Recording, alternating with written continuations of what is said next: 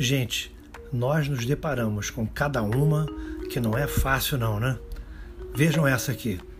A cidade chinesa de Shenzhen proibiu o consumo de cães e gatos.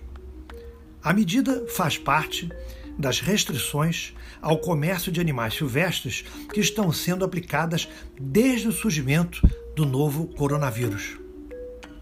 Cientistas suspeitam que o coronavírus tenha passado para seres humanos a partir de animais.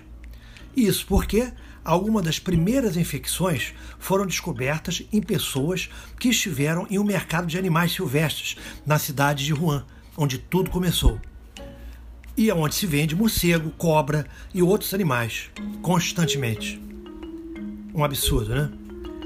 A proibição de comer cães e gatos na região vai entrar em vigor a partir de 1 de maio. No fim de fevereiro, o alto escalão da China já havia informado que estava proibindo o comércio e o consumo, hum, principalmente o consumo, né, de animais silvestres.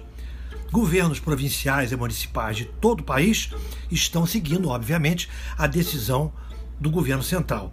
Mas esta região foi mais categórica, mais objetiva, estendeu também a proibição ao consumo de cães e também ao consumo de gatos.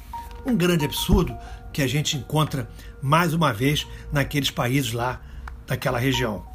Que tal uma mudança de hábitos alimentares? Seria muito melhor, não é isso?